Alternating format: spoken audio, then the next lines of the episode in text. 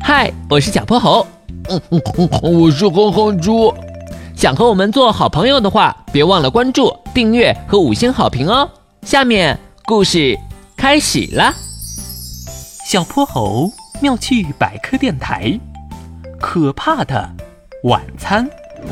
哼猪，啊你有没有发现我们好几天都没有见过兔子先生了？这我知道，兔子先生生病了，据说最近正在家休养呢。那我们放学去看看他吧。嗯，好呀，呃前几天才吃过他做的青草蛋糕，那味道可太棒了。哼猪，啊别光想着吃，我们是去探望病人的。伴着虚阳，小泼猴和哼哼猪一起来到了兔子先生家门口。谁呀、里面传来一阵有气无力的声音。兔子先生，我是小泼猴，我和哼哼猪一起来看您了。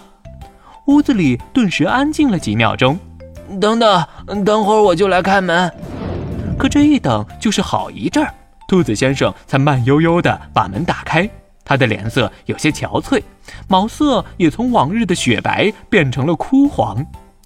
小泼猴，哼哼猪，辛苦你们了，居然还惦记着我。兔子先生一边说，一边把他们迎进了屋。怎么有股奇怪的味道？有点像青草，又有点像……一进门，敏锐的嗅觉就让哼哼猪察觉到了什么，可他的话还没说完，就被兔子先生打断了。你们要喝点什么？我去给你们准备。我要喝牛奶。我要喝果汁。好啊好啊，稍等一会儿，马上就来。兔子先生走进厨房，为他们准备起饮料来。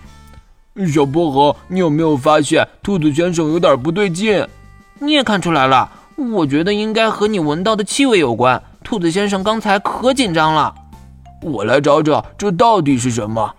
哼哼猪耸耸鼻子，循着这股味道找了起来。最后，他的目光锁定在了一块被白布盖着的餐盘上。让我看看这是什么好吃的。哼哼猪一把掀开了它，映入眼帘的却是一坨兔子先生的便便。嗯，他捂着鼻子连连后退，小泼猴也努力离餐桌更远一些。嗯兔子先生，你怎么会把这放进餐盘啊？啊，你们居然发现了！抱歉，我还没把它收拾好。其实这是我的晚餐。晚餐小泼猴和哼哼猪一脸震惊。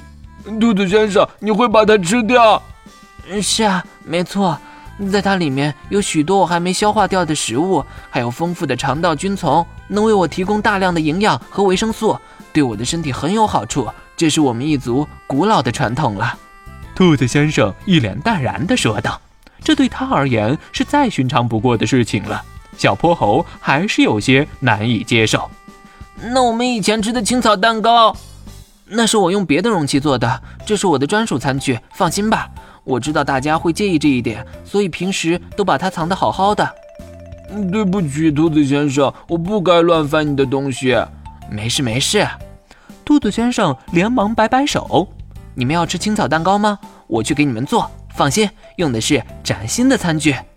谢谢兔子先生，我最喜欢你的蛋糕了。